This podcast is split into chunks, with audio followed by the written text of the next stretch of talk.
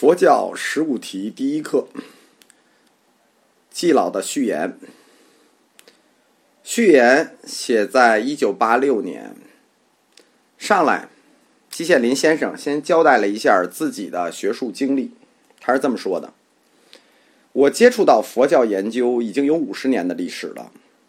一九三五年，我到德国的哥廷根学习梵文、巴利文、吐火罗文。”算是我研究佛教的滥觞，滥觞就是指这个河流的源头，水特小，只能浮起个酒杯，就那么小，就这意思。就是我研究佛教的起源吧。从那以后，长达半个世纪的漫长年代里，不管我研究的对象杂到什么程度，我对佛教研究始终锲而不舍，在这方面的兴趣也始终没有降低。这段很清楚了。什么人学一个东西五十年的时间，你是可以想象其背后的深度的，而且历时如此长久，那就不单是工作与爱好这么简单的事儿了。我们只能用热爱来说。现在有些初级的信徒啊，甚至出家人，动辄就是说季老不真正了解佛教，或者某某某不真正了解佛教。所以我们说，不知道这种棍子是从哪里打出来的。然后，季老说了他研究佛教的一个目的和态度。他说：“我从来没有信过任何宗教，对佛教也不例外。而且我有一条经验：世界上任何宗教，只要你认真的用科学的方法加以研讨，都会发现他们的教义以及仪轨。”是有一个历史的发展过程的，都有其根源，都是人制造出来的，都是破绽百出、自相矛盾的。研究越深，则信仰越淡薄。如果一个研究者竟然最后相信了一种宗教，这件事情本身就说明他的研究不实事求是，不够深入，自欺欺人。基老的这段话呢？是一个一棍子打死的说法，他不光是佛教啊，基督教七七八八的宗教他全给打死了。但是我们考虑到一九六五年，就是文革前一年的社会风气，其实可以明白这里有表明心迹的嫌疑。但是这是他的态度吗？我们说这只是他态度的一部分。为什么这么说？如果我们了解历史，就知道。一九六五年的十二月三十号，毛泽东主席曾转中宣部批示，就是关于我们对宗教的态度这一文中，第一次明确的提出了关于佛教四框架理论的一个原型，就是要把佛教分为历史、哲学、神学、文学这四部分。季老他的出发点是佛教的历史以及佛教的文学，就我们看过他的全集后几部就知道了，整个一个大翻译。从这两条线去看佛教的神学，肯定是怎么看都看不过来的，并且我们说啊，季老主要研究的是原始佛教阶段，他实际上还没有到神学阶段，但是这并不是季老要否定佛教的全部。而这段表明心迹的话，在序言里其实是后人一直诟病季羡林先生的主要依据。但是，这段话其实给后来的宗教学者，不光是佛教学者，树立了一个研究尺度，什么呢？中立。宗教学者必须中立，只有中立，才能够实事求是。我们不谈大师的问题，我们只说一个学者和一个老师，实事求是是起码的原则。在序言里否定了自我以后呢，季老其实就开始绕着圈儿的为佛教做辩护了。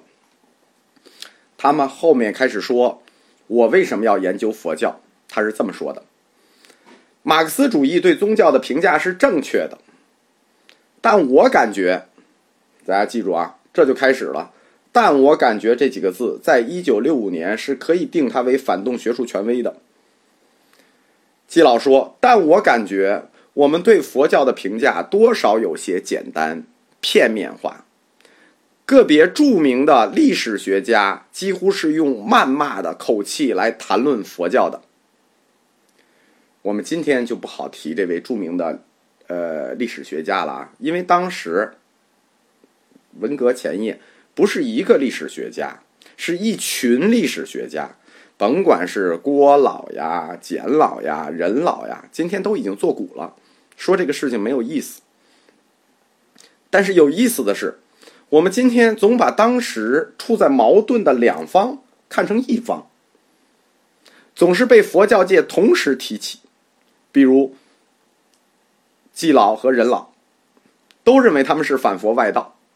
其实季老他是护教的，他继续说。佛教在中国产生的仅仅是消极的影响吗？佛教作为一个外来的宗教，传入中国以后，我们抛开消极的方面不讲，积极的方面是无论如何也不可以否定的。它影响到了中华文化的各个方面，给它添了新的活力，助其成长，这是公认的事实。现在的历史学家、哲学史家。对佛教除了谩骂，评价也是失之偏颇的，不够全面。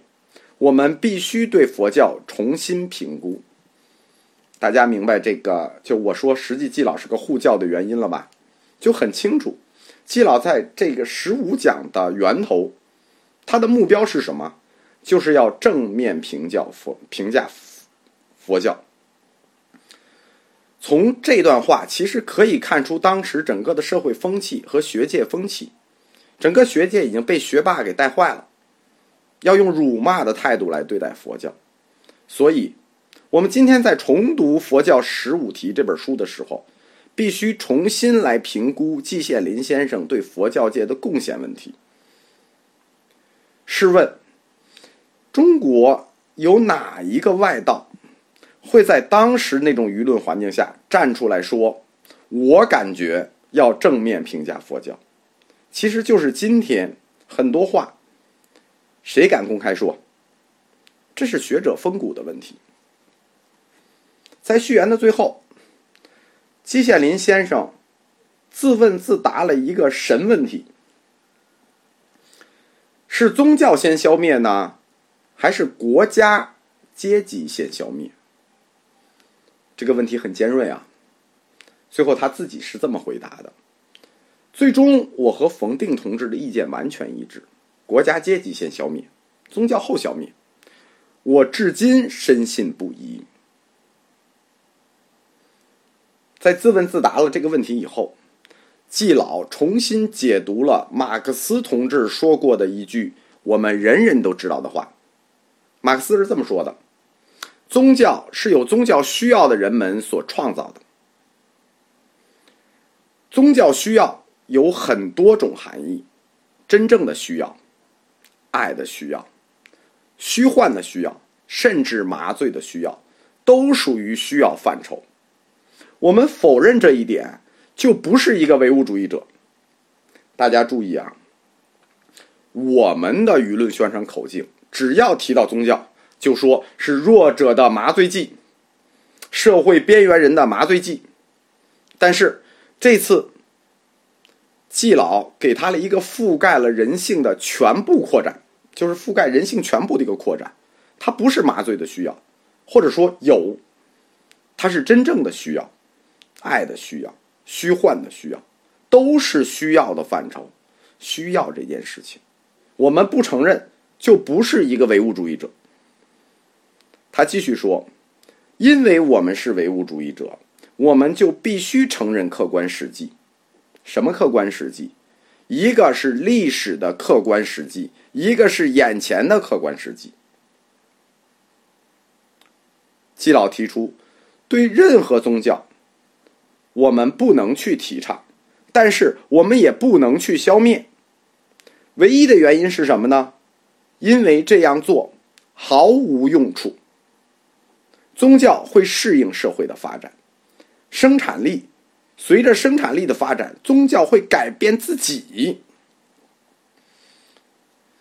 在这一段之后，季老留下了一个文责自负的句子。他说：“我的论点有怪论的味道，但是我确实是这么想的。我不愿意欺骗别人，所以就如实的写下来。”季老这段他提了两个非常前卫的观念，或者说这是现在宗教学研究的两个前沿观念：一个，宗教将超越国家永存和文明永存；另一个更重要的，就是宗教宽容这个概念，就是这样做毫无用处，我们既不用提倡，也不用去消灭。因为毫无用处。这句话是说给政策的制定者听的，但是对我们也有普遍的意义。每一个信仰者，这是有普遍意义的，就是宗教宽容。在我们中国的社会语境下，季老重新解读了关于宗教就是麻醉剂这个人人都学过的政治观，然后文责自负，说。我不愿意欺骗别人，就这样写下来。在最后一段，季老从一个语言学者的角度先自谦了一下，然后他为佛教的辩护就进入了最高潮。他说：“我个人研究佛教是从语言现象出发的，我对佛教的教义没有兴趣，也没有认识。但是，真正的内行视而不见的东西。”也许一个外行反而一眼就能看出来。我们今天要奋起直追，对佛教在中国历史上、文化史上、哲学史上起到的作用，要做出正确的论断。这个工作不管多么艰巨，是迟早要做的，非做不可的，而且早做要比晚做好，否则。我们就无法写什么中国哲学史、中国思想史、中国文化史，再细分起来，更无法写中国的绘画史、语言史、音韵史、建筑史、音乐史、舞蹈史等等等等。